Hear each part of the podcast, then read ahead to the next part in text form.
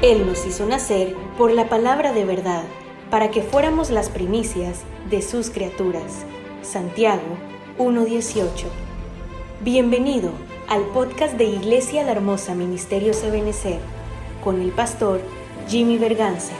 Esperamos que este tema sea de bendición para tu vida.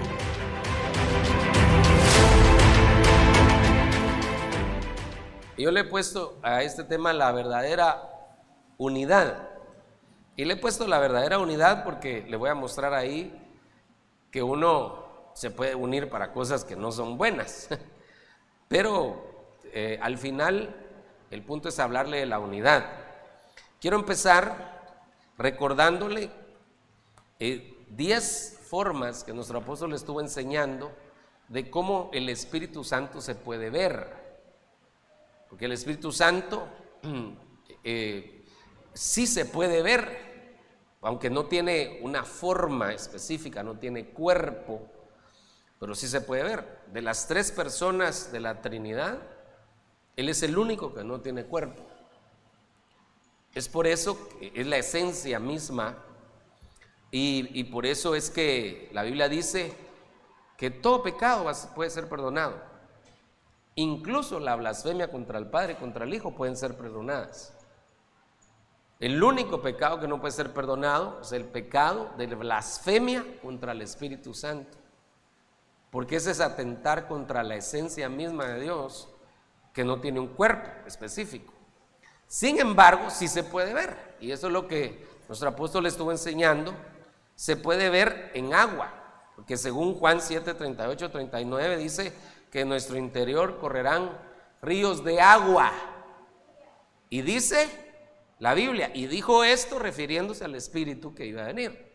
Entonces uno lo puede ver en forma de agua, en forma de fuego, según, según Timoteo 1.6, en forma de aceite, según el Salmo 133, en forma de paloma, según Juan 1.32, que cabal el, el profeta Juan Bautista dice, y vi, vi al Espíritu Santo descender en forma de paloma.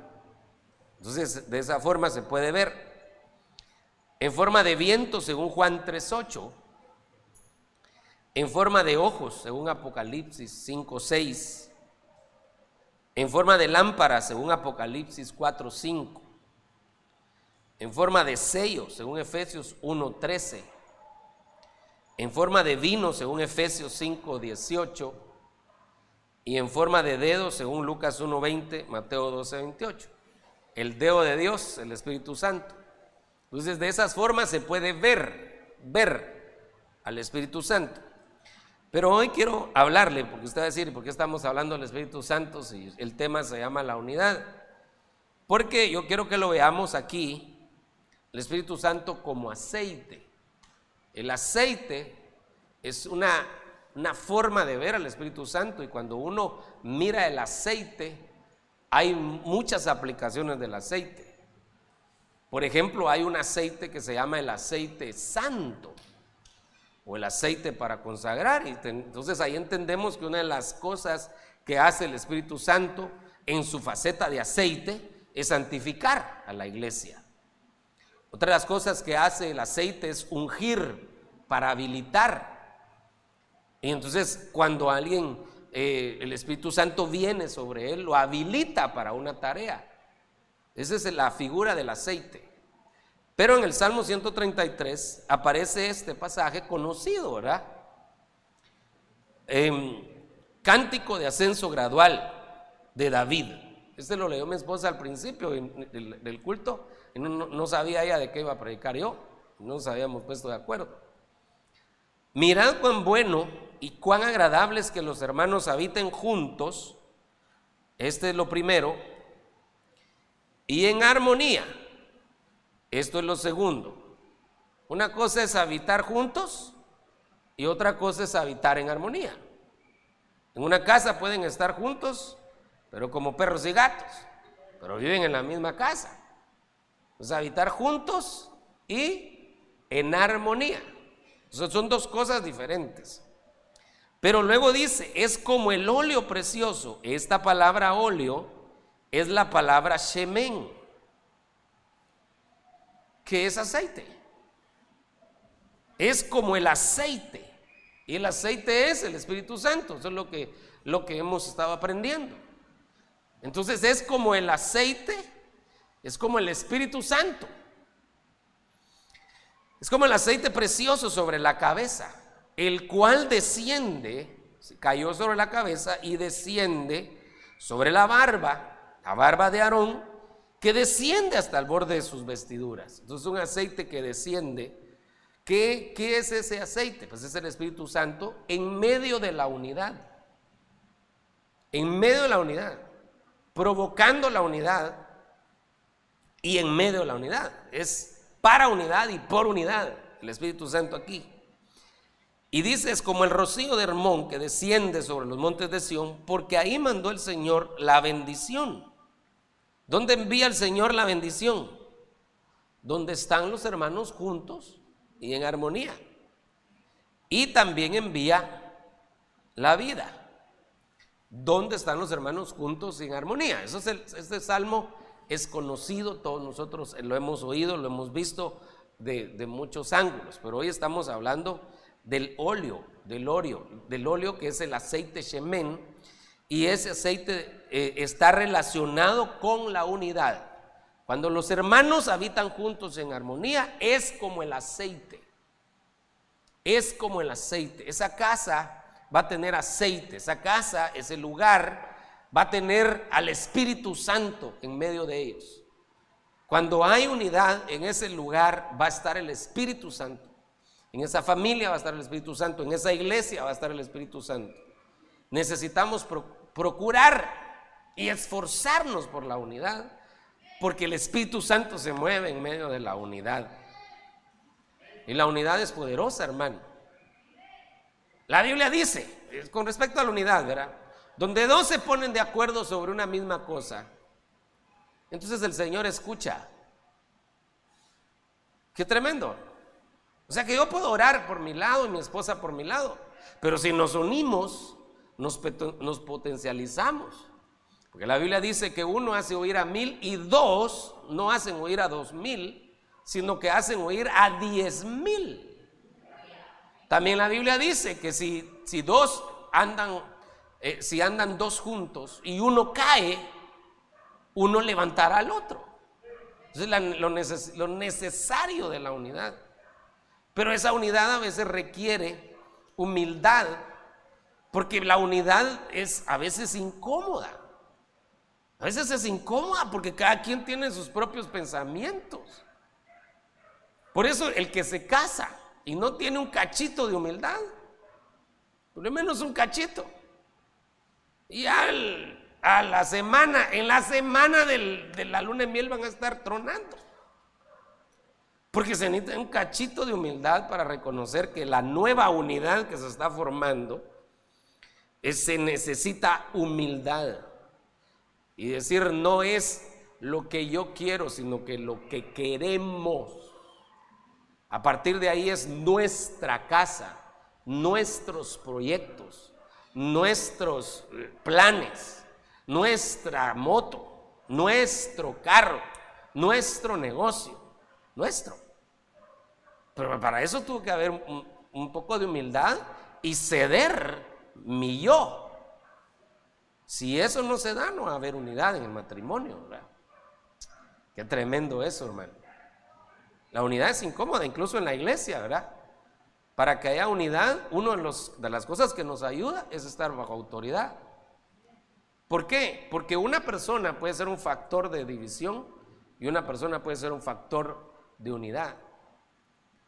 Y en el caso de, una iglesia, digamos, el, debería ser el pastor, ese, ese como, como eh, mm, promotor de la unidad en la iglesia. Y si, si, los hermanos están bajo autoridad y se sujetan, pues vamos a trabajar mejor. Pero si cada quien hace lo que quiere, no puede haber unidad, va a ser un poco difícil eso la unidad. Sin embargo, si ya tenemos nosotros un principio de unidad y el principio de unidad que tenemos es a Jesucristo. No se me pierda en esto, hermano. Porque Cristo es el factor principal de la unidad, es el factor de la cohesión, es Cristo. Porque la Biblia dice que en Cristo todo permanece unido. Fíjese qué interesante que cuando uno se muere, como tenemos a Cristo, que es el factor de la cohesión, el espíritu se va a Sion, el alma se va al seno de Abraham, primero Dios, que no nos vayamos amargados ni peleando con nadie ni en pecado. Entonces el alma se va al seno de Abraham y el cuerpo al sepulcro. Pero hay un hilo invisible entre esos tres, entre el espíritu, alma y cuerpo, y es Jesucristo, porque en Cristo todo permanece unido. Por eso los muertos en Cristo no solo va a resucitar su espíritu y, su espíritu va a vivir eternamente allá, sino que van a sacar su espíritu de Sión, su alma del, allá del, del paraíso o del seno de Abraham y su cuerpo de la tumba y los van a integrar nuevamente porque nunca se separaron totalmente porque tenían el factor de cohesión que era Cristo. Entonces usted y yo tenemos ese factor de cohesión que es Cristo. Si usted decide en algún momento se pelea con alguien de la iglesia o conmigo y se va de aquí, de todas maneras hay algo que nos une y lo que nos une es Cristo. Usted se va a ir para otra iglesia, pero de todas maneras somos hermanos, ¿verdad? Y tenemos que, que ver qué hacemos porque si somos somos de la misma sangre. Somos hijos de Dios. Dios nos ayude, ¿verdad? Pero la unidad es poderosa. Y yo le quiero hablar primero de una antiunidad.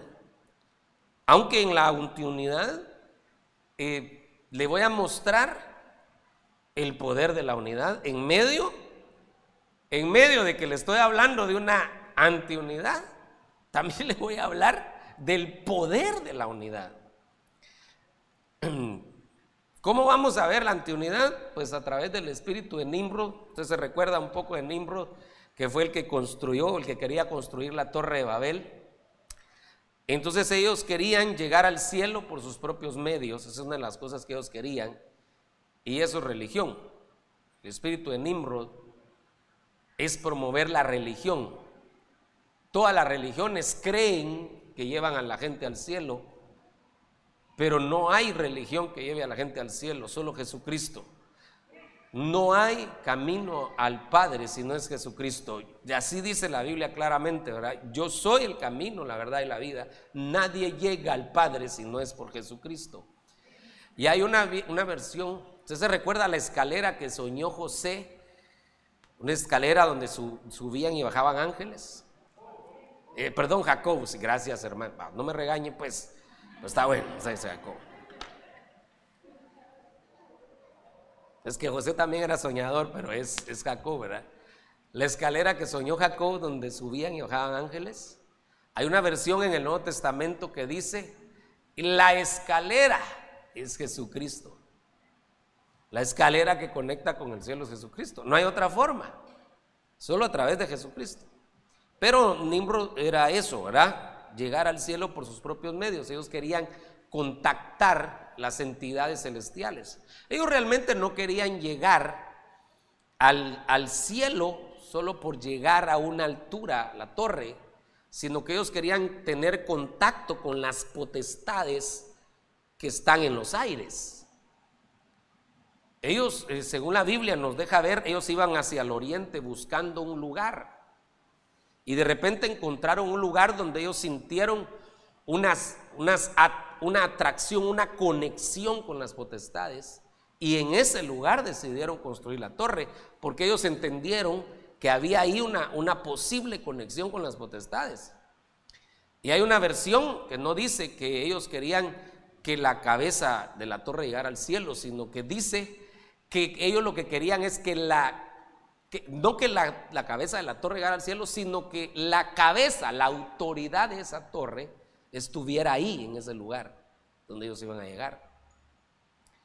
Bueno, entonces el cielo, conectarse con el cielo, aunque ellos querían conectarse con las potestades que están en los aires. Luego se querían hacer famosos, eso querían hacerse. También querían construir torres, esto nos habla de un poder económico en este tiempo. Todas estas cosas se están dando en este tiempo final. El espíritu de Nimrod promoviendo religión y no comunión con Dios.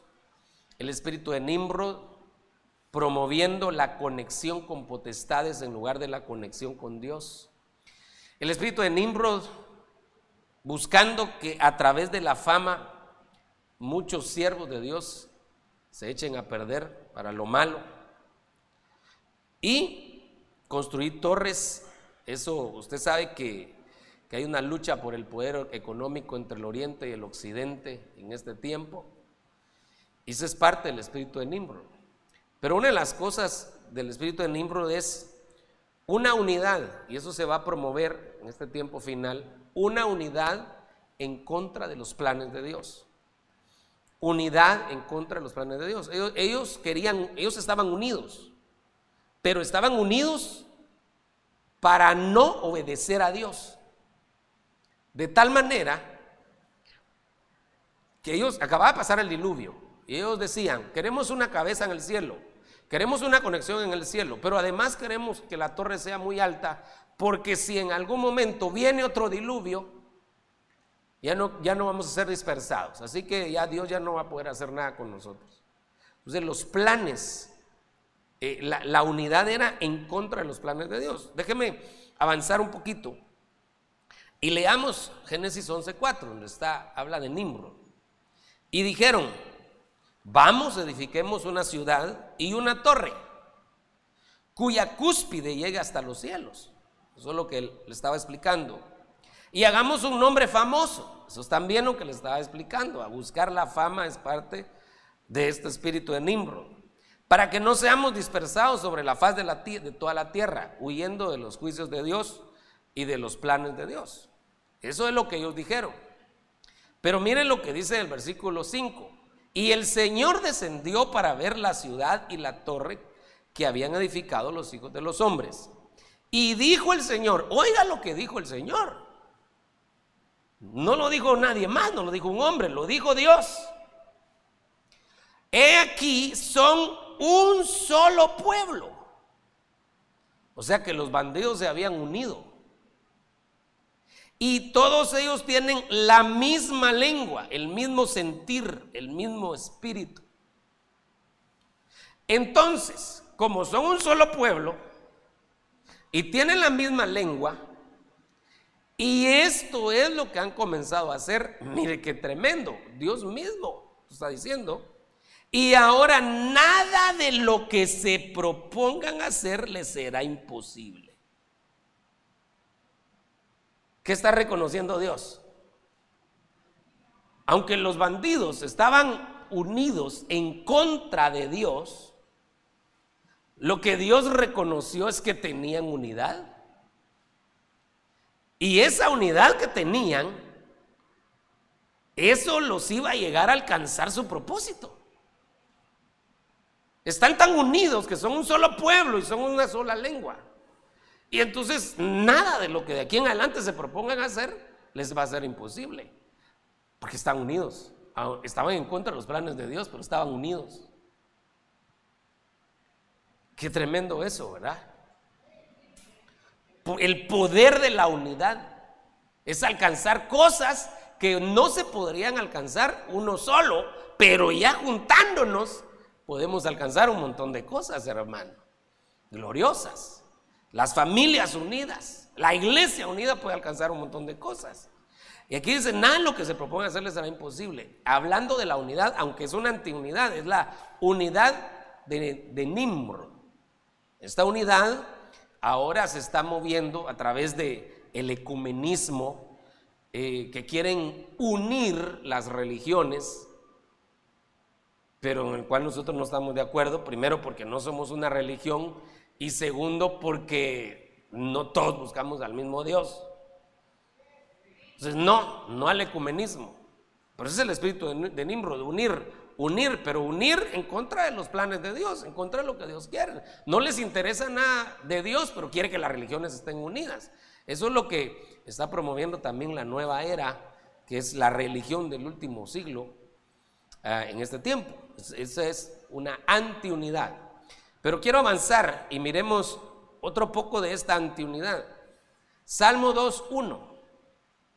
¿Por qué se sublevan las naciones y los pueblos traman cosas vanas? Se levantan los reyes de la tierra y los gobernantes traman unidos contra el Señor y contra su ungido. Entonces aquí otra vez la unidad que, vemos allá, que es la unidad de Nimrod, y usted se recuerda que hizo el Señor ahí, ¿verdad? Eh, voy a regresar un poquito, perdone. ¿Se recuerda que hizo el Señor aquí con lo de Nimrod? Les cambió la lengua, los dividió y entonces ya no pudieron seguir edificando. Qué tremendo. ¿ah? Los dividió. Ya no pudieron seguir edificando. Pero ese espíritu de Nimrod sigue. Mire esto. Los gobernantes traman unidos contra el Señor. En este tiempo final, cada vez más los gobiernos del mundo se están uniendo en filosofías contrarias a lo que la palabra de Dios dice. Y cada vez más los gobiernos del mundo están de acuerdo en muchos puntos. Interesante que se está dando una unidad mundial donde están excluyendo a Dios de esa unidad. Traman unidos contra el Señor. Bueno, estoy terminando ahorita la introducción, pero, pero es parte del tema, ¿verdad? Apocalipsis 17, 17. Porque Dios ha puesto en sus corazones el ejecutar su propósito. Que tengan ellos un propósito unánime y den su reino a la bestia hasta que las palabras de Dios se cumplan. Entonces, esta unidad que está ahora, que esa es la repetición del espíritu de Nimrod, que ahora se están uniendo otra vez los gobernantes en contra del Señor, esta unidad se va a completar en la tribulación cuando todos los gobernantes le entreguen su autoridad al anticristo. Fíjese qué tan tremendo que se van a poner de acuerdo en una sola cosa. Van a, van a entregar la soberanía de la nación, todos los gobernantes, y se la van a entregar a un solo líder. Se van a poner de acuerdo. Y así va a ser establecido el nuevo orden mundial. Entonces es una antiunidad que viene desde los tiempos de Nimrod y que se va a dar en este tiempo final también. A nivel eh, eh, de religiones, pero a nivel de gobiernos también. Bueno, quería hablarle de esta antiunidad, porque así como el Señor quiere que la iglesia esté unida, también el enemigo está uniendo sus tropas. Qué tremendo, hermano. Qué tremendo, porque para que uno pelee una batalla, también tiene que haber unidad. Un ejército eh, dividido no puede pelear. No puede pelear. La Biblia dice, un reino dividido contra sí mismo no prevalece. Una casa dividida en sí misma no puede prevalecer.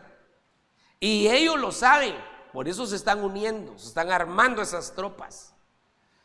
Ellos saben que en la unidad hay poder. con la unidad se pueden alcanzar cosas. Pero eso lo copiaron del, del Señor. Y lo que el Señor quiere es que nosotros estemos con la ayuda del Espíritu Santo. Voy nuevamente. Mirad cuán bueno y cuán agradable es que los hermanos habiten juntos en armonía. Es necesario que nosotros busquemos la unidad que nos juntemos en tropas y que, y que nos armemos de valor unidos en un mismo sentir para pelear esta batalla y seguir adelante, como iglesia, pero también nuestras familias. Yo le aseguro que si ese espíritu de unidad cae hoy sobre nosotros, vamos a alcanzar cosas hermosas, hermano. Vamos a alcanzar cosas, vamos a ser gente poderosa, porque vamos a estar unidos. Muy bien, eh, gloria a Dios, denle ese aplauso al Señor.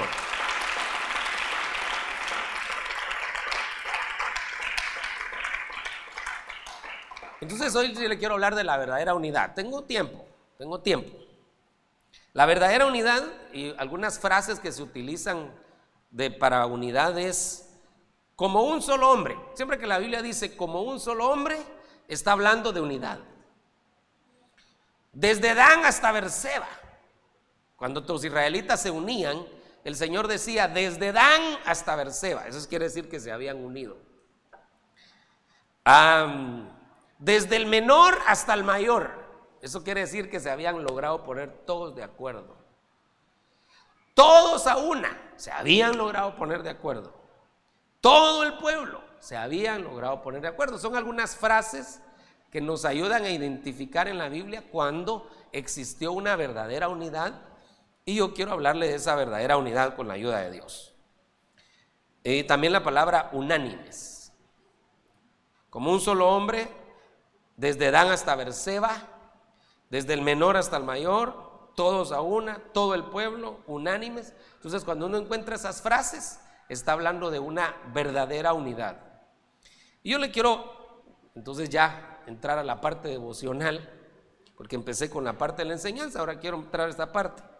Jonás 3:5. Y los habitantes de Nínive creyeron en Dios. Diga conmigo, creyeron en Dios. Otra vez, creyeron en Dios. Mire qué tremendo. Los habitantes de Nínive, de Nínive creyeron en Dios. Le voy a terminar de leer y ahí vamos a desgranar esto.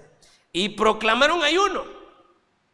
Y se vistieron de silicio desde el mayor hasta el menor. ¿Qué es lo que nos está diciendo ahí? Que todos, que no faltó nadie, todos se pusieron de acuerdo. Cuando llegó la noticia al rey de Nínive, se levantó de su trono, se despojó él también de su manto, se unió a la unidad, valga la redundancia, y se cubrió de silicio y se sentó sobre ceniza. Entonces yo quiero desgranar este pasaje, por favor, hay unas espiguitas que quiero rescatar. Primero es que los, los habitantes de Nínive creyeron en Dios. ¿Cuántos creen en Dios aquí? Pero no solo creyeron en Dios, sino creyeron al mensaje de Dios. Porque la Biblia dice que los demonios también creen y tiemblan. Y hay cristianos, no, no, no aquí, sino que allá en Saturno, que creen y no tiemblan delante de Dios. Entonces los demonios creen y tiemblan, dice la Biblia. Pero no se trata solo de creer en Dios, sino de creer a lo que Dios estaba diciendo. ¿Y cuál fue el mensaje que Jonás les había llevado? ¿Se recuerda usted? Ayúdeme a predicar. En 40 días, Nínive será destruido. ¿Cuál es el mensaje de los profetas en este tiempo regularmente? Que Dios te va a prosperar, Dios te va a bendecir, que Dios te va a hacer esto, que Dios te va a hacer lo otro. Y, la persona está con dos mujeres. Y le están profetizando. Y la Biblia dice, ¿por qué le profetizan bien si yo no he profetizado bien? ¿Por qué profetizan paz si yo no he profetizado paz? Es bien complicado. Yo creo que un profeta puede profetizar paz, definitivamente. Pero, pero, pero al que Dios le diga. No solo por quedar bien con la gente. Pero ahora viene Jonás y él no llega con un mensaje. Es más, él ni siquiera estaba preocupado si los hermanos se dormían en el culto o no. A mí sí me preocupa un poco cuando los hermanos se duermen. Porque digo yo de plano que yo soy un mal orador, mal predicador, no tenía unción o el mensaje no se entendió. Algo, uno se preocupa cuando alguien se duerme. Yo algunos ya me acostumbré. Que se duermen desde que vienen, ¿verdad? Entonces eso no hay problema. Si se durmió en la alabanza, no se van a dormir en la prédica. Gracias a Dios no son muchos. Gracias a Dios la mayoría está despierto, ¿verdad que sí? Más o menos, ¿verdad? Pensé que ese amén iba a ser más fuerte. La mayoría está despierto, ¿verdad que sí? Entonces, a Jonás no le preocupaba. Si los hermanos se duermen, ¿qué me importa? Yo les voy a decir lo que Dios dijo y a mí qué me importa. De aquí a 40 días Nínive será destruido a la Jonás, pero no tenés un mensaje más bonito. No, eso es lo que Dios me puso a predicar. Si querés, si no andate, no hay pena. Si a él no le interesaba que la gente se salvara. Dice que no le interesa. Si querés, si no andate. ¿No te gusta cómo predico? Gracias a Dios, mientras menos bulto, más claridad. Eso decía Jonás, eso no estoy diciendo yo, ¿verdad? Yo no quiero que nadie se vaya. predicando ese mensaje. De aquí a 40 días Nínive se ha destruido un mensaje confrontativo, un mensaje de juicio. Pero la gente no le creyó a Jonás, sino le creyó a Dios. Ellos entendieron que Jonás solo estaba trasladando un mensaje de Dios.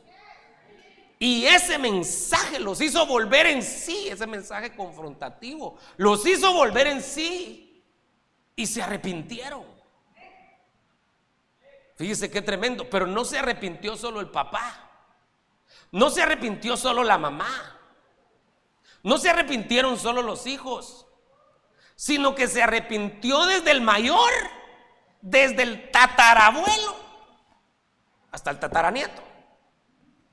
Todos se arrepintieron con el mensaje que llevó Jonás.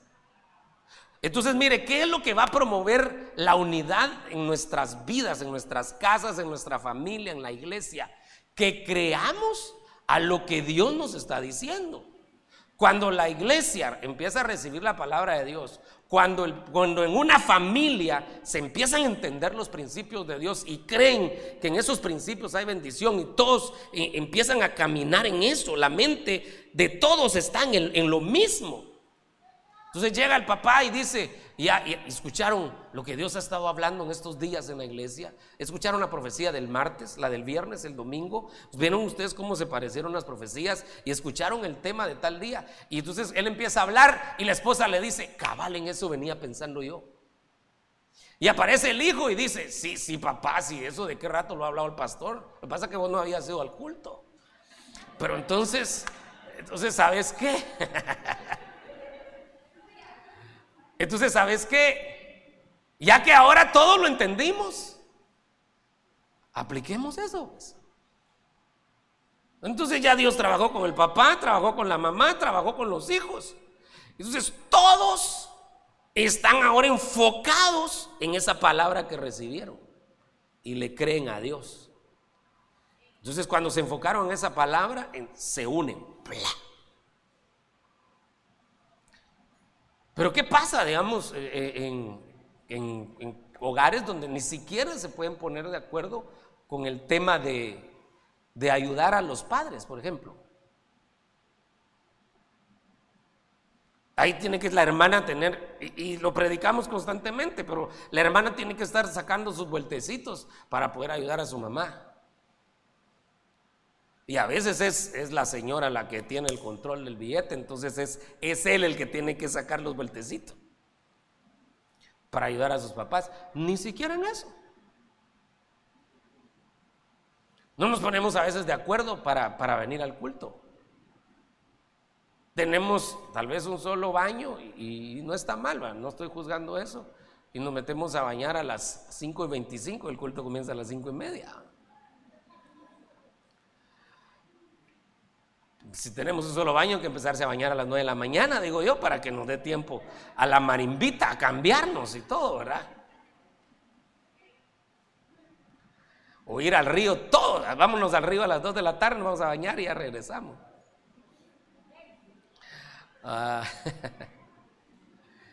pero el punto es que todos recibieron entendieron el mensaje, aunque era confrontativo, aunque era duro. El profeta no, le andaba sobando la cabeza a nadie, ni, ni dándole besitos a nadie, ni nada. El profeta lo que hizo fue entregar la palabra de Dios, pero la gente dijo, esa es palabra de Dios, y la creyó. Y desde el mayor hasta el menor le creyeron a Dios. Entonces se arrepintieron, cambió su forma de pensar. Y esa unidad provocó que el Señor apartara su ira de Nínive. Entonces yo, yo quiero dejarle eso en su corazón. Este es, uno de los remas que yo le traigo y se lo quiero dejar.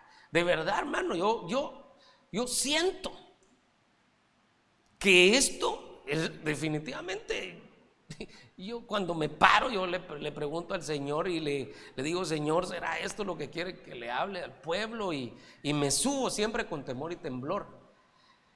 Y la mayoría de veces entiendo que el Señor quería que hablara eso. Un par de veces me bajo un poco dudoso si, si yo estaba conectado con lo que el Señor quería, pero la mayoría de veces entiendo que sí, eso era lo que el Señor quería. Pero hoy, hoy siento que el Señor sí me está dando esa instrucción. Siento que el Señor quiere apartar los juicios de las familias, de las casas. Pero eso no se va a poder sin toda, si desde el mayor hasta el menor no aprendemos a recibir la palabra de Dios y ponernos de acuerdo. Así que este tiempo es un tiempo de unidad. Desde el mayor hasta el menor, desde el abuelito hasta el bisnieto o hasta el nieto. Pero todos los de la familia, recibir la palabra de Dios y decir, Señor, necesitamos hacer cambios en mi casa necesitamos hacer los cambios. Y si nos arrepentimos, es que uno se puede arrepentir individualmente. Pero aquí no dice que aquí no se arrepintieron individualmente, se arrepintieron desde el mayor hasta el menor. Ese es el poder de la unidad. Y arrepentimiento quiere decir cambio en la forma de pensar. Y entonces, en esta noche, el Señor me ha enviado para darle un mensaje. El Señor quiere apartar los juicios de las familias. Ay Dios, usted no lo cree, ¿verdad? Ver los de Nínive sí creyeron, hermano. Machete le estaban dando y ellos decían amén, los de Nínive. Yo que le estoy dando una buena noticia, usted no dice amén. Dios quiere apartar los juicios de, de las familias. Quiere apartar los juicios. Maldiciones de pobreza, ancestros pecaminosos, espíritus de prostitución, espíritus de fornicación, amargura, resentimiento, eh, los cielos de bronce que estaban cerrados sobre unas familias, el Señor los quiere abrir ahora. El Señor apartó la ira de los ninivitas, porque desde el mayor hasta el menor se arrepintieron. Yo le quiero lanzar ese desafío, que de vez en cuando usted revise cómo está la unidad de su casa. No si viven juntos, sino que si estamos en el mismo sentir, estar juntos y en armonía, estar en el mismo sentir. Y entonces decir, ¿por qué no hacemos una oración y nos arrepentimos todos delante de Dios por esto que ha estado pasando en la casa?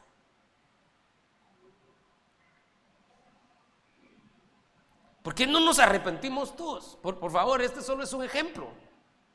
¿Por qué no nos arrepentimos todos de que hemos dejado a Dios en último lugar? Y no lo hemos puesto como prioridad. ¿Por qué no nos arrepentimos todos de que pudiéndole servir al Señor no le servimos? ¿Por qué no nos arrepentimos todos de que seguimos hablando malas palabras en la casa? Ejemplos. Los ninivitas se arrepintieron y el juicio se apartó. El juicio se apartó, la ira de Dios se apartó de ellos. Y yo lo creo, lo recibo para mí y para usted. Necesitamos esa unidad poderosa, pero desde el mayor hasta el menor, cada familia, que nos demos cuenta de lo que hay que cambiar y desde el mayor hasta el menor. Oh Señor, levante su mano un momentito. Señor, ten misericordia de nuestras casas, de nuestras vidas, de nuestras familias. Ayúdanos a creer en tu palabra. A creer en tu palabra y a creer en la unidad. Y que desde el mayor hasta el menor en cada casa podamos entender tus planes, tus propósitos y que juntos cambiemos de actitud, cambiemos de forma de pensar, que juntos, Señor, le demos una dirección distinta a nuestras familias y que los juicios sean apartados, Señor, en el nombre de Jesús. Amén, amén y amén. Dele ese aplauso al Señor.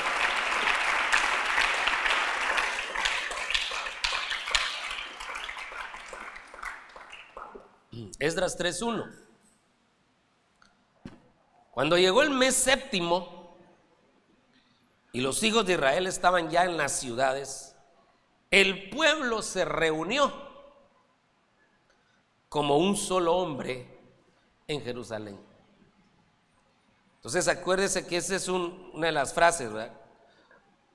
Como un solo hombre. ¿De qué nos habla eso? Eso nos habla de unidad.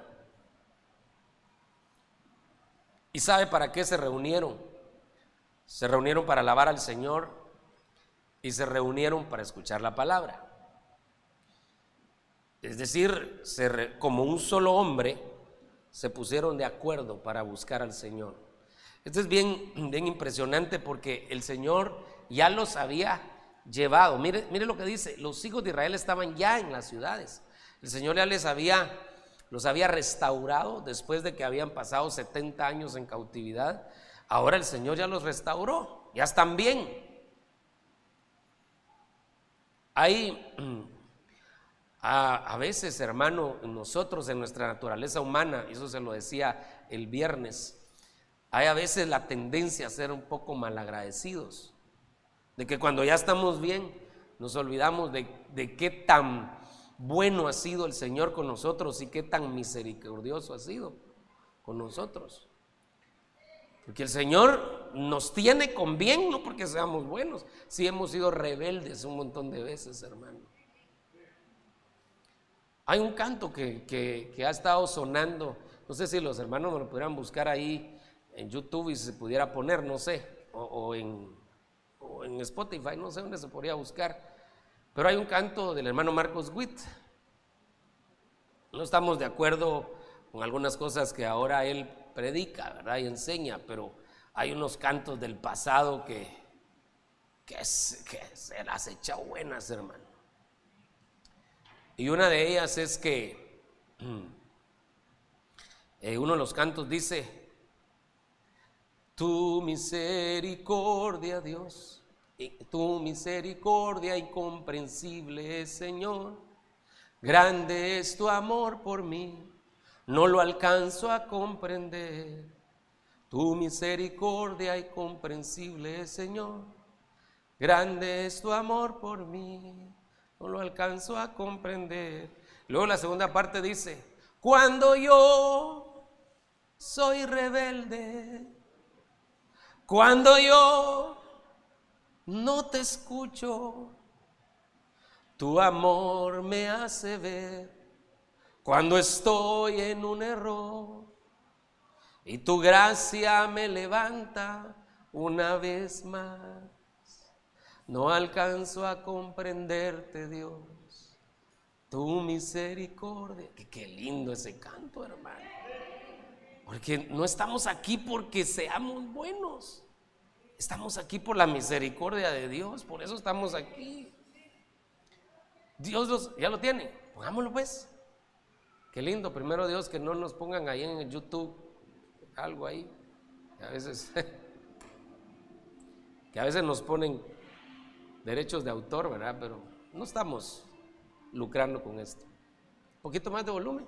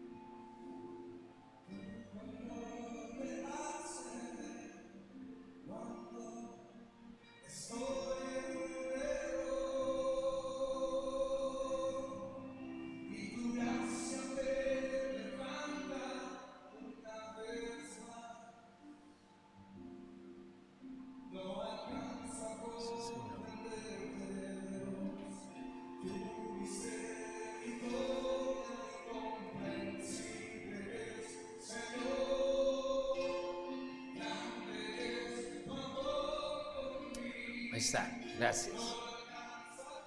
Qué lindo, ¿verdad? Qué lindo ese canto. Qué misericordia de Dios. Que nos saca del pozo de la desesperación. Mete su mano allá en el lodo cenagoso, donde estamos hundidos. No le importa ensuciar sus manos, la mete. Y ahí nos saca y nos levanta. Y pone nuestros pies sobre la peña y endereza nuestros pasos, eso dice la Biblia. Y ahora estamos también disfrutando las bendiciones de Dios, que el Señor ha tenido tanto cuidado en nuestra vida. Ellos el Señor los había sacado de la cautividad. Ya estaban restaurados. Y entonces se ponen de acuerdo para ir a adorar a Dios, para ir a darle gracias a Dios.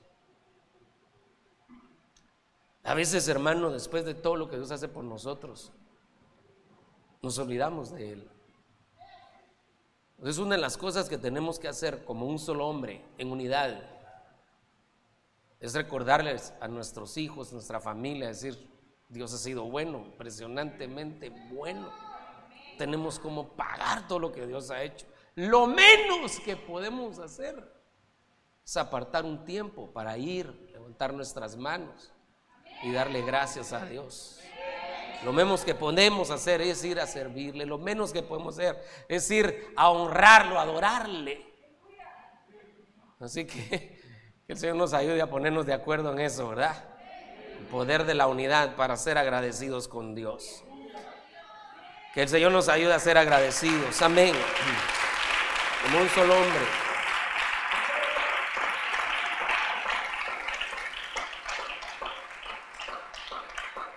Ah, vamos a ver. Aquí hay uno que quiero que, ah, es que hay uno que quiero ministrarle porque no va a ser que se me vaya el tiempo. Este, mire, jueces 21. Entonces salieron todos los hijos de Israel desde Dan hasta Berseba.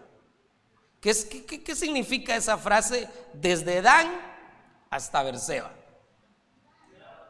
Significa unidad. Todos se pusieron de acuerdo, desde Dan hasta Berseba, incluyendo la tierra de Galaad. Y la congregación se reunió al Señor como un solo hombre en Mispa. Y todavía dice eso, aparte que dice como Dan hasta Berseba, todavía dice como un solo hombre. Entonces eso nos habla de unidad. Y déjeme explicarle, porque hoy sí, ya me avanzó un poquito el tiempo. Pero déjeme explicarle lo que aquí había pasado. Se había cometido una iniquidad en Israel. Una de las tribus de Israel había cometido una infamia. Había violado a una mujer eh, toda la noche. Eran hombres, eran hijos de Belial, dice la Biblia. Eran malvados, eran israelitas, pero eran malvados habían violado a una mujer toda la noche, tanto que se murió, al otro día amaneció muerta. Ellos inicialmente querían violar al marido. Mire cómo estaba de depravado el asunto. Ellos querían violar al marido. Y lo que hace el papá de la muchacha, juntamente con el marido, es que la sacan a ella y se meten ellos a la casa. Qué chulo, ¿verdad? Cómo protegieron a la mujer. Entonces se protegieron ellos, en lugar de que violen a mi yerno, mejor violen a mi hija. Entonces la sacaron. No fueron todos los de la tribu de Benjamín, sino que fueron unos pocos hombres malvados los que hicieron esa infamia. Entonces vienen todos los israelitas, se juntan y llaman a los jefes de la tribu de Benjamín y les dicen, entréguenos a esos malvados. Y eso era todo. Entréguenos a esos malvados y le vamos a aplicar la pena de muerte, porque mire, pues violaron y mataron a la otra. La pena de muerte podía ser apedreado, yo no sé cómo lo iban a hacer. Pero las demás tribus le pidieron a los, de, a los de Benjamín que entregaran a los malvados. ¿Le parece justa la, petición? Sí. Era necesario que pagaran, que acudieran y entregaran cuentas. Pero resulta que los de la tribu Benjamín los encubrieron y no los quisieron entregar. Dice que interesante eso. Nosotros tenemos que diferenciar entre cubrir y encubrir. No es lo mismo cubrir y encubrir. Cubrir es extender las alas para proteger a una persona, pero esas mismas alas que protejan a una persona también pueden servir para corrección en algún momento, para que pues esté bajo la línea, ¿verdad? Pero encubrir, ojo, cuidado con encubrir. No es lo mismo encubrir que encubrir. Miren, nos ha pasado, ¿verdad? No estoy enojado, no estoy molesto. Solo le quiero contar que nos ha pasado que a veces disciplinamos a alguien y la familia nos brinca. Y la familia sabe por qué. ¿Saben por qué? Y a veces nos brincan. Gracias a Dios ya no mucho, como que hemos ido logrando ahí caminar un poquito mejor en ese sentido. Y, lo peor es que se sabe por qué, eso es, uno de los asuntos. Y otro de los asuntos es que a veces, ni siquiera, a veces no saben y no averiguan por qué fue. Entonces quieren encubrir a su muchachito malcriado, lo quieren encubrir. Entonces manean al pastor, porque entonces, ¿qué, ¿qué, se hace, verdad? Si se tiene que arreglar la situación se maneja porque es que es mi muchachito. Si su muchachito pues está mal portado, no está haciendo bien las cosas. Bueno, muy bien. Entonces, más o menos eso hicieron los de la tribu Benjamín. Encubrieron y no los quisieron entregar. no hubo disciplina y no se y, y, no se expulsó la infamia. Ellos lo que querían era expulsar la infamia de los israelitas. Voy rápido porque necesito llegar al punto. Entonces, toda la tribu de todas las, tribus se juntan para pelear contra los de Benjamín. Se juntaron para pelear. ¿Pero por qué era pelear? Ellos no querían pelear contra sus hermanos. ¿Pero por qué lo tuvieron que hacer? Porque tenían que expulsar la iniquidad en medio del pueblo. Se pusieron de acuerdo para expulsar la iniquidad. No es que se hayan puesto de acuerdo para pelear contra sus hermanos. No era ese el punto. El punto era expulsar la iniquidad que había sucedido. Entonces, esto nos deja una lección.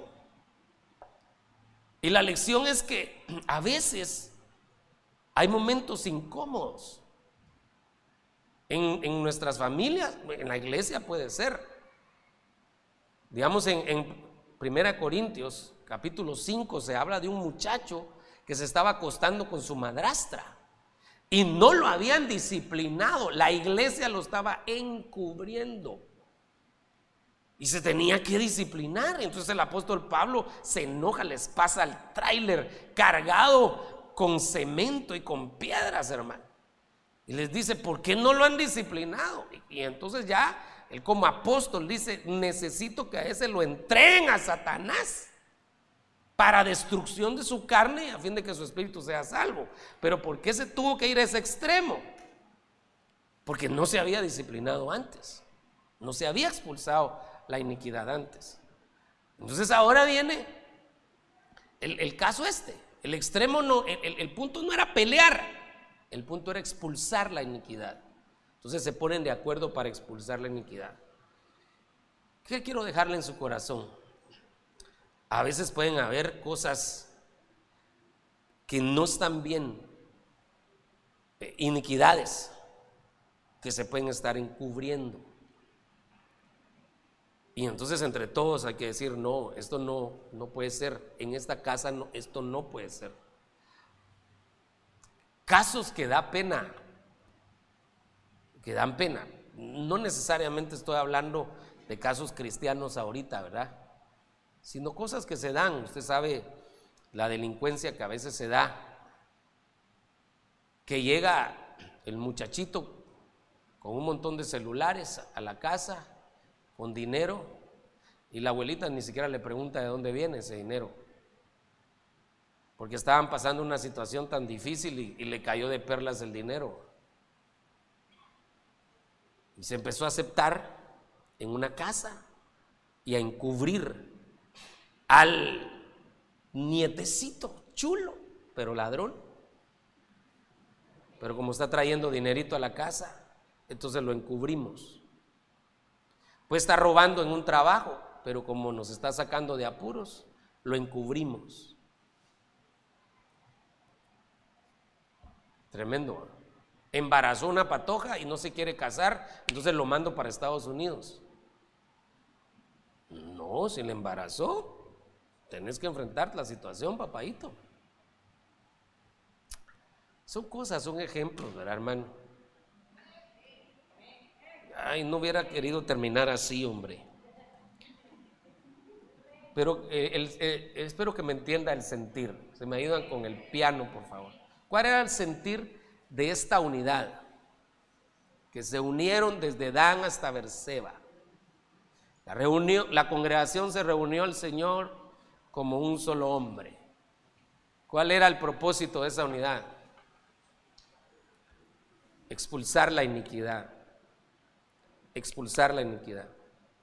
Si se expulsa la iniquidad, entonces el Señor puede traer paz y restauración a un lugar. De hecho, después de eso el Señor trajo la restauración de la tribu Benjamín. Dios los restauró. Pero primero había que expulsar la, la iniquidad, ¿verdad? Entonces le dejo esos tres casos. Eh, perdón, este no es. Número uno, los de Nínive creyeron. Le creyeron al Señor y se arrepintieron. Entonces, unidos para arrepentirnos. Número dos, unidos para agradecer al Señor, para alabarle, adorarle, buscarle. Unidos para eso, que seamos agradecidos. Y aquí unidos, desde Dan hasta Berseba, para expulsar la iniquidad. Que Dios tenga misericordia y que nos ayude en eso, ¿verdad? Qué tremendo. Entonces no solo se trata de que nos vamos a unir, sí, pero tiene que haber un sentir en la unidad. Y eso lo podemos aplicar en la familia, lo podemos aplicar en la iglesia. Nos vamos a unir aquí en la iglesia para creerle a Dios y para arrepentirnos. Pero también lo podemos hacer en la casa. Nos vamos a unir aquí en la iglesia para agradecerle a Dios por lo que Él ha hecho, nos ha restaurado, nos ha bendecido, alabarle. Y también lo vamos a hacer en la casa. Y nos vamos a reunir en la iglesia y poco a poco ir expulsando la iniquidad, no a las personas, sino ir expulsando la iniquidad. Pero también en nuestra casa. Que Dios nos ayude. Póngase de pie, hermano amado. Y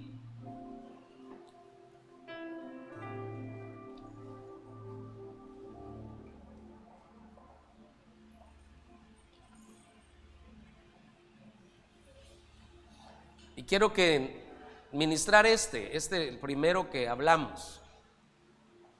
Unidos desde el mayor hasta el menor para arrepentirnos.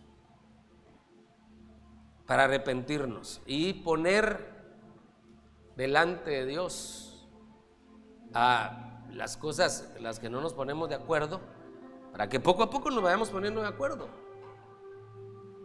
y nos vayamos arrepintiendo, cambiando nuestra forma de pensar, pero desde el mayor hasta el menor, el papá, la mamá, los hijos.